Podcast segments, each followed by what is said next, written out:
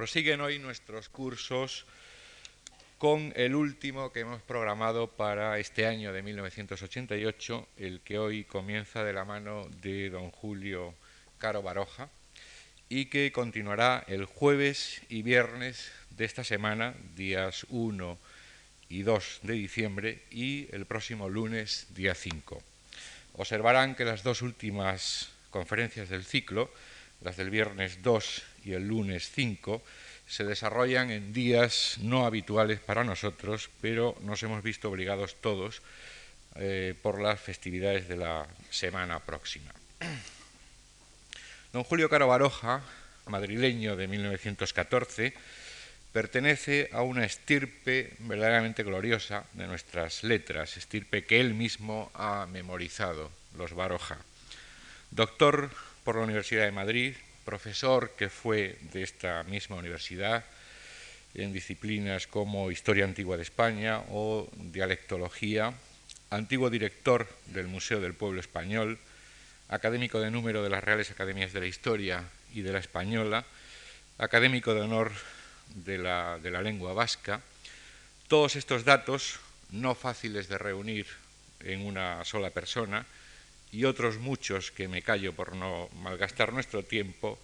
trazan, creo, eh, muy elocuentemente una silueta riquísima en trabajos y en saberes. Los pueblos de España, la cultura popular española, la literatura de cordel, las formas complejas de la vida religiosa,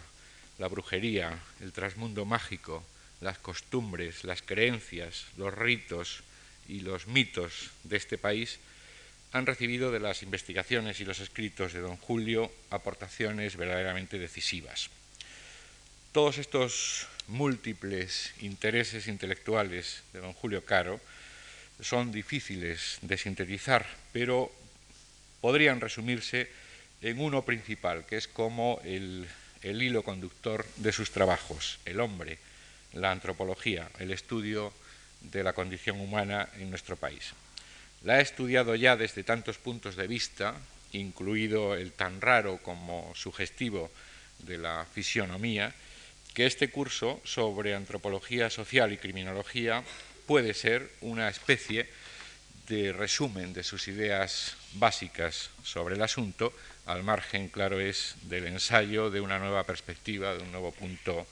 de vista. Quiero dar las gracias muy sinceramente, muy cordialmente a don Julio Caro Baroja, por ocupar de nuevo esta tribuna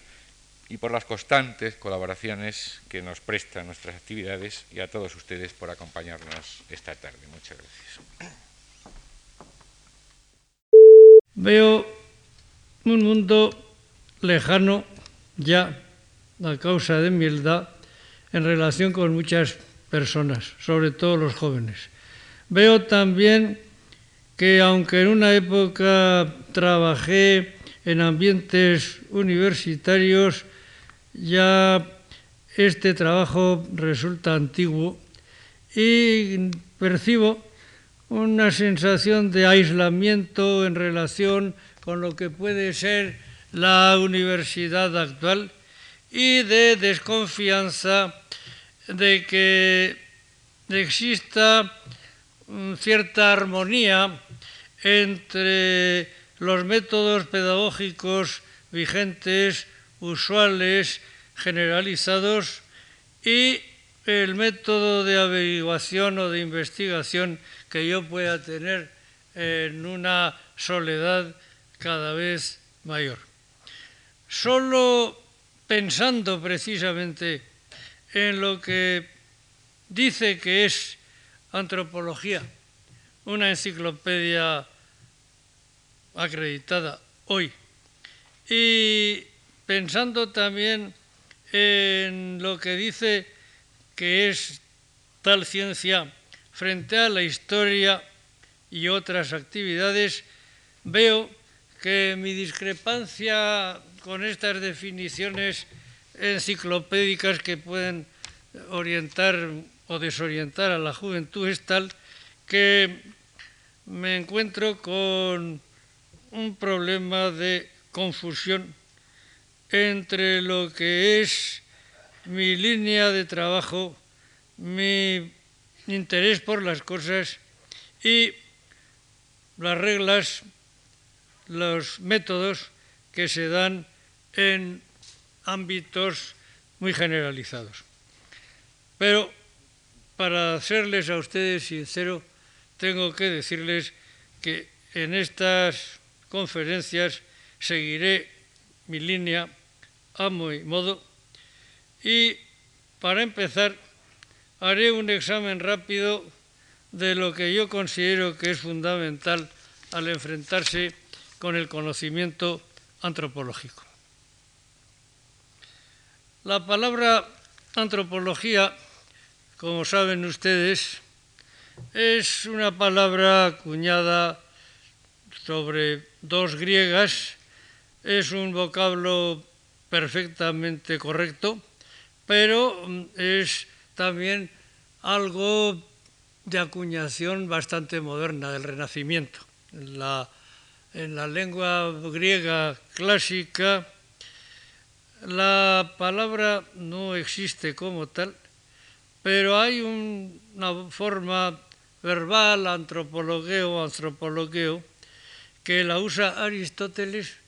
y que a mí hasta cierto punto me llega a divertir, porque el antropologizar en este sentido aristotélico es lo que nosotros vulgarmente llamamos chismorrear. Es hablar del hombre de una manera así un poco eh, banal y, y chismográfica. Y a veces yo pienso también que entre los antropólogos hay algunos a los que más les interesa todo lo que se refiere a la conducta de los colegas que a la ciencia en sí. Así que algo hay que queda en la conciencia de esta actividad peregrina. De todas maneras, volviendo al tema en su forma seria, eh, nos encontramos que la palabra antropología la usa un humanista italiano, Flavio Capella o Capra, hacia el año 1533, en un libro que trata de cuestiones retóricas y morales muy lejanos a lo que es la antropología moderna, y que luego hacia 1710, un anatómico alemán, Tischmeier, hace una teoría del cuerpo humano sobre bases físicas a la que llama antropología. Esto como orientación previa no nos sirve y en cambio sí debe servir más de lo que a mi juicio se utiliza en las cátedras y en los textos de antropología la antropología de Kant, es decir, la antropología en un sentido pragmático que Kant publica en 1798 y que es fruto de varios cursos y cursillos que dio en la universidad eh, sobre temas que ahora vamos a ver en qué fuentes y fundamentos se basan. Para Kant, la antropología es una teoría del conocimiento del hombre formulada de una manera sistemática y que cuenta con dos grandes campos o esferas de acción. Una será la que podemos llamar fisiológica, y en esto Kant formula la necesidad que luego se desarrolla más de crear una verdadera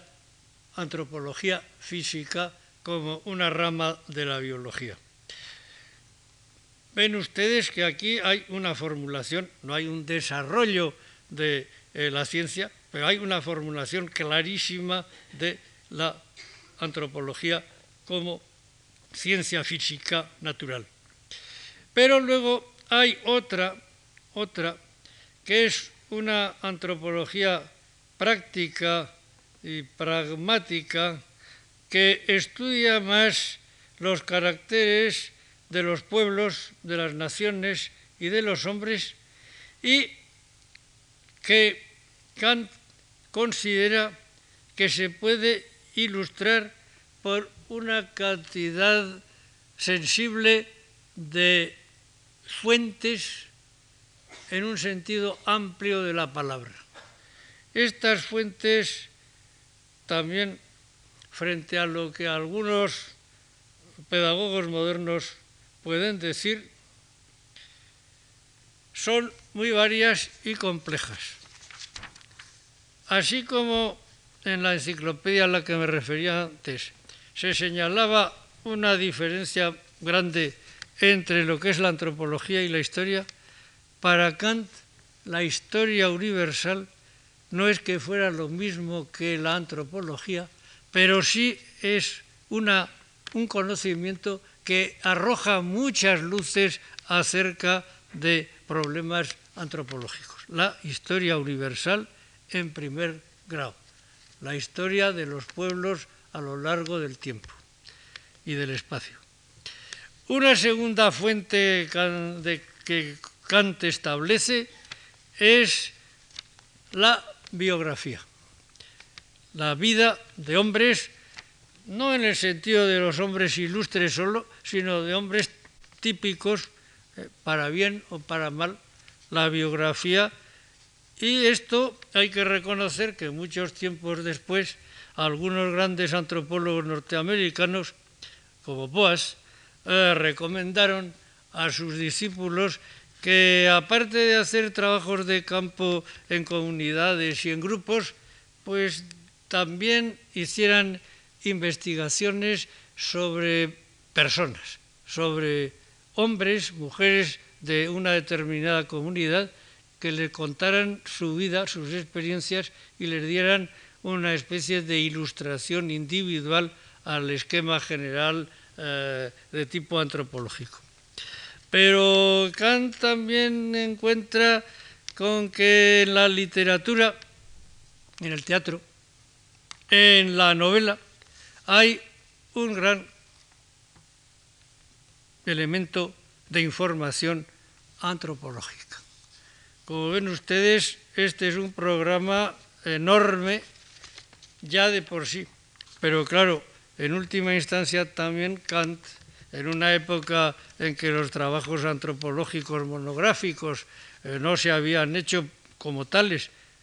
sino como complementos a otras investigaciones,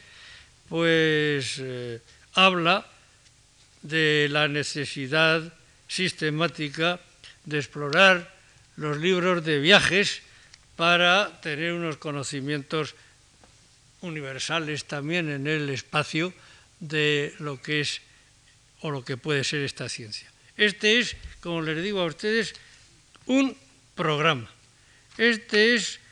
un programa que desgraciadamente después no se llevó a realizar de una manera sistemática y ordenada. Los antropólogos han tenido luego otras inquietudes teóricas, otras inquietudes también prácticas y a veces, en muchos casos, el hecho de que uno observe una comunidad o una entidad determinada de tipo antropológico con sus propios ojos en, un aquí y ahora muy concreto, se ha creído que era lo que diferenciaba esencialmente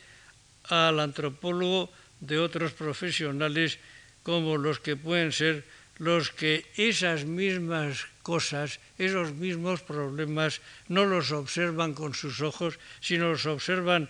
con textos históricos a través del tiempo. Y no aquí y ahora, sino a través de fuentes escritas y arqueológicas esta especie como de distinción de lo observado de una manera o de otra puede tener eh, cierta importancia en algunos casos, pero en otros casos generales, cuando se trata de problemas de, de gran entidad, resulta una cosa falaz y de todas maneras ha influido bastante en la antropología como asignatura, pongámoslo entre comillas. Ahora vemos que la antropología física, después de esta eh, formulación kantiana, ha sido evidentemente algo que se ha cultivado como un aspecto de la biología humana, ha tenido sus secuaces, como saben ustedes, que han desarrollado eh, los principios de la antropometría, los, principios de la antropología eh, de los grupos sanguíneos, etcétera, etcétera, y es una rama autónoma dentro del estudio del hombre. Pero con relación a lo que se ha llamado antropología cultural y antropología social, vemos también que antes o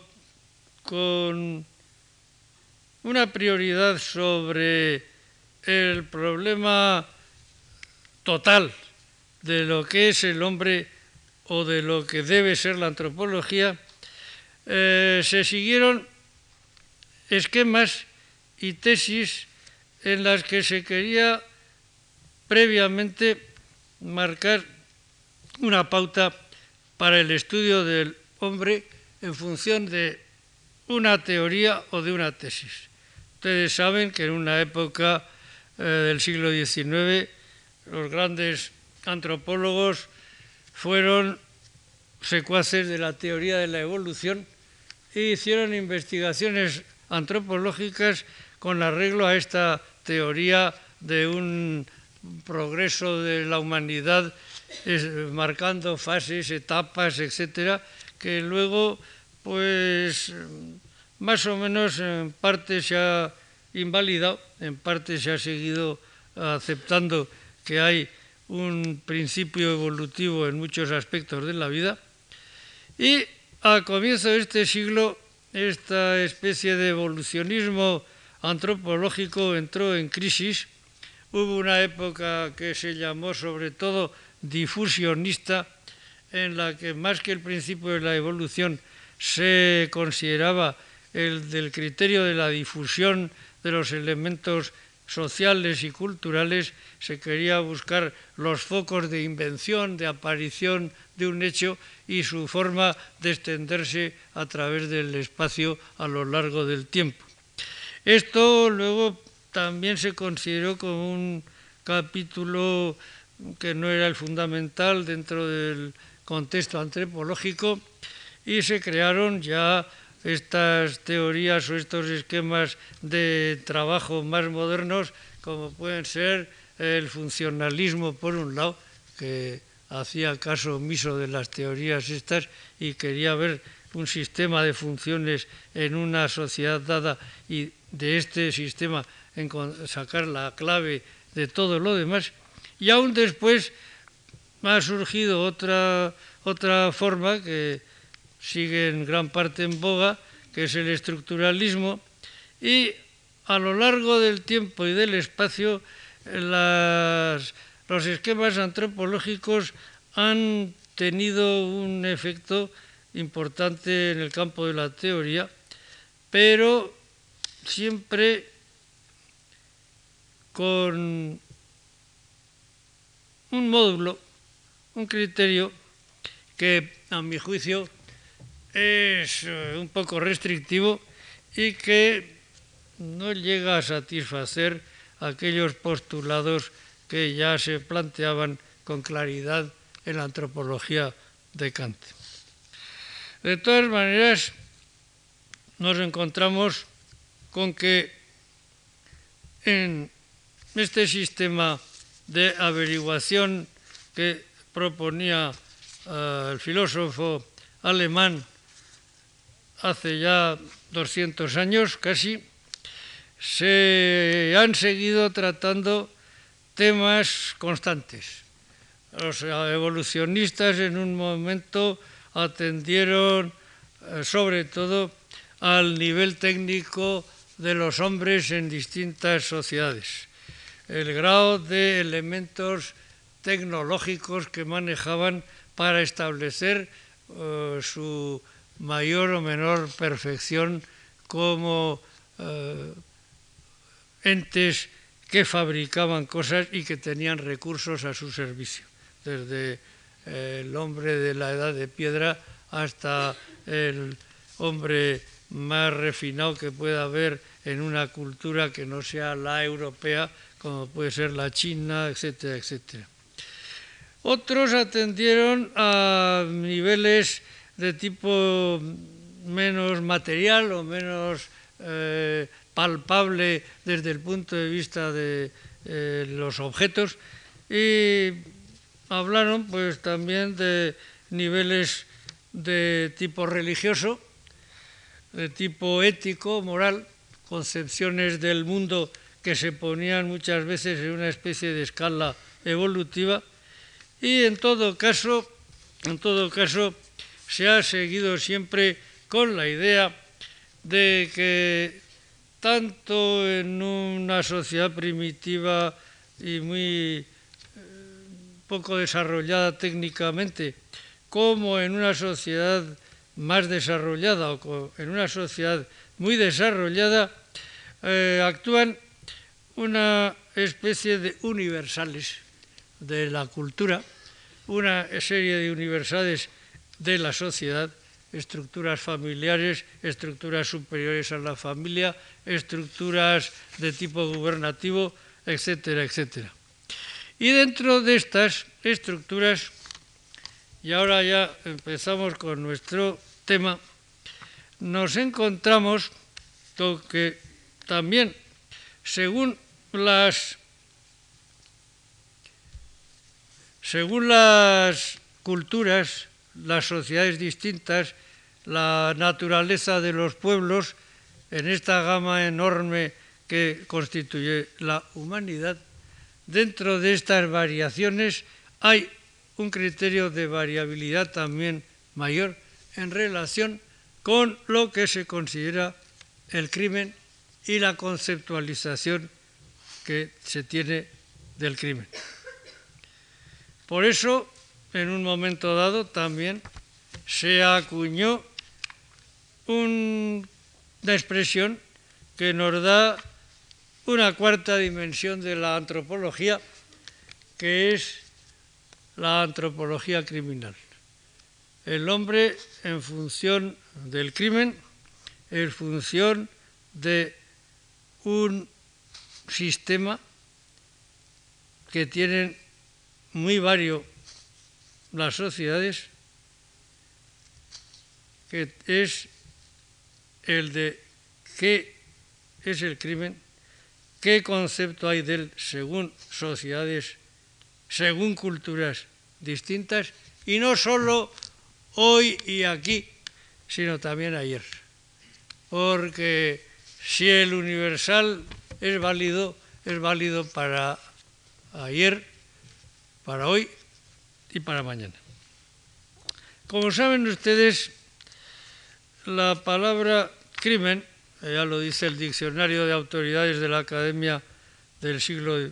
XVIII, que es yo creo el mejor que hizo la Academia, que la palabra en castellano es una voz puramente latina que se encuentra en textos jurídicos del siglo XVI, también algo antes, y en estos textos literarios españoles eh, a veces el plural es un plural latino, no se dice crímenes, sino crímenes, eh, crímina, y vale tanto como todas estas cosas. Es delito, culpa, transgresión considerable de alguna ley, una ley o pragmática, de determinada estructura social, sea el Estado, sea el municipio, etcétera, etcétera. Así por eso ya en esa época remota nos encontramos con que se habla del crimen de lesa majestad, de salas del crimen en chancillerías y audiencias, de alcaldes y escribanos del crimen y en eh, las leyes de la nueva recopilación nos encontramos que el problema este del crimen se halla eh, constantemente presente en las leyes y otras palabras que se refieren al mismo concepto como criminal, criminoso, etcétera, etcétera. En la acepción española probablemente tiene significaciones mm, más restringidas que la, la latina correspondiente original y en latín nos encontramos, sin embargo, con que la idea del crimen presupone una idea de culpabilidad una idea de culpabilidad en relación no solo con los hombres. En el politeísmo eh, griego y romano se puede hablar, y hay textos de Ovidio, en que la idea de culpabilidad o de culpa se aplica a los dioses. Hay culpas de los dioses hay culpas de animales y hay hasta culpas de objetos. Es decir, que esta idea de la culpabilidad que hoy nosotros tenemos bastante restringida, en esta antigüedad eh, se extendía a un mundo animado, a un mundo inanimado, a un mundo sobrenatural y Aquí nos encontramos ya un elemento para hacer una casuística criminológica muy determinada. Eh, en todo caso, también en la antigüedad, y antes que los escritores latinos nos hablaran de todos estos conceptos, nos hallamos con que en los griegos hay una formulación magistral en lo que es el concepto del crimen, que está en unos pasajes de las leyes de Platón, en los que, en primer lugar, se compara al magistrado y al que vigila las acciones criminales con un médico. Es decir, que hay una relación entre la terapéutica de la enfermedad del hombre individualmente considerado y la actuación de la magistratura. Es una debilidad humana, nosos. Es algo que también puede estar relacionado con leyes de herencia, es decir, que puede haber maldades, crímenes de origen antiguo que se transmiten por herencia. Hay, según Platón, una criminalidad hereditaria del padre, del abuelo, del bisabuelo, una herencia del mal. Y hay, por supuesto, una clasificación de los crímenes según su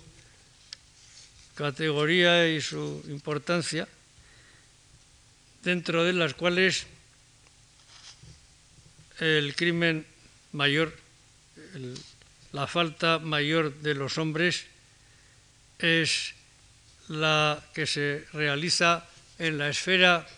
de la religión contra los dioses, es decir, el sacrilegio, que a veces tiene formas específicas materiales y de muy, podemos decir, baja condición, no es un crimen mental de alta categoría, sino es un, un, un crimen material como puede ser el de la forma específica de robar los templos o saquear un santuario, etcétera, etcétera, que en la antigüedad se conocía como se ha conocido luego ya en tiempos más modernos. salvo los crímenes de la religión, luego ya quedan en una segunda categoría los crímenes contra el Estado, contra la politeia griega, que es un, modelo de Estado muy específico, y entre estos, claro, el, mayor puede considerarse que es el, el crimen de traición, la traición al Estado. Luego nos encontramos ya pues con lo que podemos llamar en términos vulgares los crímenes comunes, eh, tales como los asesinatos, las violencias, los robos en sus distintas variedades. Y dentro de esta, mm, este programa que nos da el filósofo descriptivo de los problemas de la criminalidad, según los veía él y los veían los atenienses de su época, hay que estudiar también las circunstancias que son importantes y siguen siéndolo, es decir, la voluntariedad mayor o menor, la falta de voluntad, la situación del ánimo, es decir, situaciones de cólera irreprimible, de impremeditación y de premeditación. Y luego también, volviendo al tema que antes habíamos aludido, eh, el estudio de la naturaleza del culpable o del ser criminal, que puede ser, como digo, una persona humana, un animal. Ha habido muchos juicios contra animales considerados como criminales en la Edad Media misma y después, y un objeto inanimado, que también puede ser objeto de acusación. Y luego algo que ya se nos separa un poco de esta visión que hasta cierto punto ha sido y es válida en muchos aspectos, hay un análisis de lo que sería el derecho penal en el sentido de que Platón analiza las penas y los grados de las penas, pero en este análisis eh, se aparta de nuestra estructura social en un sentido amplio, porque hace una distinción muy considerable de la pena y del grado de ella. Según el criminal sea un hombre libre o sea un esclavo, y según sea una mujer o un hombre también. Es decir, que aquí hay una especie de visión ya eh, de la teoría del crimen, del concepto del crimen, según una estructura social, según una manera de concebir el Estado y, las personas que están dentro de él, que es muy específica de los griegos. Todo esto, y ven ustedes que he arrancado de un filósofo del siglo XVIII y termino ahora con un filósofo griego, es un programa propiamente antropológico. Es un programa que nos hace que pensar en una modelación de la antropología eh, criminal en formas que naturalmente no van a ser las de los profesores de derecho, de los penalistas, de los que discuten los problemas actuales de la represión, el derecho represivo, etc. Nuestra antropología criminal será ni más ni menos una ciencia que estudia los conceptos propios de distintas sociedades en el tiempo y en el espacio, no fijándose solo en el aquí y ahora de muchos antropólogos, sobre la teoría y la práctica de la culpa, del delito, de las transgresiones considerables a leyes establecidas y su forma, es decir, el castigo correspondiente. Pero como principio es eh, natural que consideremos que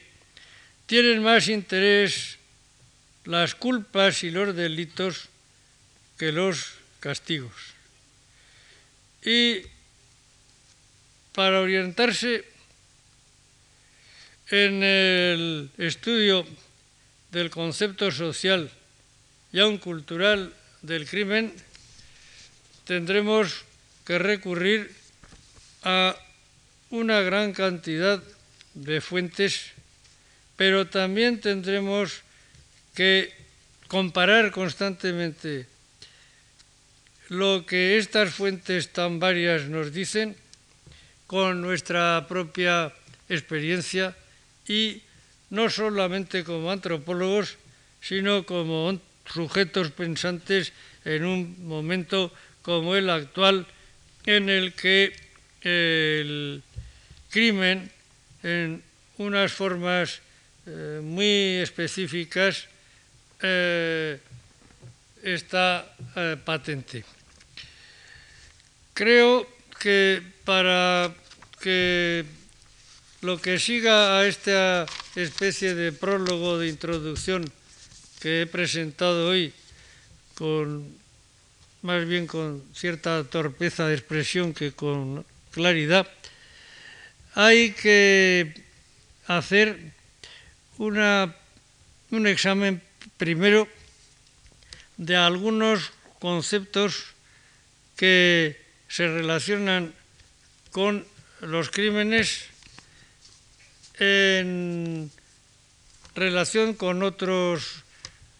con otros temas eh, que constantemente van a aparecer. Por ejemplo, el, concepto del terror dentro de la antropología criminal, las diferentes formas que hay de terror en las sociedades históricas, también las formas de terror que se dan en las sociedades primitivas y Dentro de esto, aparte de actuaciones conocidas de tipo político, que ya en la antigüedad pueden estudiarse eh, de una manera objetiva, con muy buena documentación, habrá que hacer una eh, averiguación o exposición de datos en relación con el terror en los pueblos primitivos condicionado por la existencia de asociaciones, sobre todo juveniles, asociaciones que son más bien secretas, que usan de ritos misteriosos, de mm, enmascaramientos, de otros elementos formales para producir el terror en el resto de la sociedad en los que no están iniciados y controlar de una manera absoluta a esta sociedad. Controlar a las mujeres, a los niños, a las personas que no están dentro del secreto, podemos decir, y también pues tener no solamente un provecho de tipo político y jurídico, sino también eh, un provecho de tipo económico. Hoy podemos encontrar todos estos elementos en algunas eh,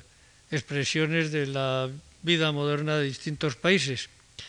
Pero es bueno, por muchas razones, el advertir que ya los antropólogos y los etnógrafos del siglo XIX, sobre todo los del final del siglo, pues encontraban que había grandes grupos de la humanidad en que estas sociedades secretas o estas asociaciones eh, existían y describían las formas, los modos que tenían de actuar y de ejercer este poder que desde un punto de vista podemos considerar que es un poder criminal, pero que en algunas sociedades se considera como algo ya tan establecido que no llega a tener esta categoría de juicio moral o juicio de derecho que nosotros eh, le damos. Y después eh, de este, de este examen, que creo que es eh, fundamental, pasaremos al estudio no de la antropología criminal desde un punto de vista individual en sí, sino a distintos tipos y caracteres de eh, sociedades criminales que se repiten en la historia. Es decir, que eh, podemos hablar de las sociedades que forman los bandoleros en España en el siglo XIX, pero esto será un caso y este caso habrá que ponerlo al lado, compararlo, analizarlo en función de otros. Sociedades de bandoleros en Italia en el siglo XVI, sociedades de bandoleros en otras comunidades de Europa, hasta remontarnos a la antigüedad clásica y aún antes, y ver pues qué común denominador eh, hace que haya que ir agrupando las categorías en formas eh, racionales y, distintas. Otro aspecto que podrá también considerarse es el, el de las características específicas que puede tener cierta clase de crímenes en las sociedades urbanas, en las sociedades rurales, según el sistema económico de las personas dentro de las sociedades rurales. Y aún habrá otros temas que habría que tratar en relación con simulaciones, ficciones, eh, delitos que se cometen por otros grupos de asociaciones que se deben considerar y se han considerado criminales, pero oh, pienso que el tiempo es corto y en esta selva de hechos que nos da el estudio de la historia por un lado y el estudio etnográfico por otro, tendremos que limitarnos a lo que sea como más ilustrativo y más claro para comprender, para tener una idea lo más perfecta posible, ya que no lo más completa, de los problemas fundamentales de la antropología criminal. Nada más.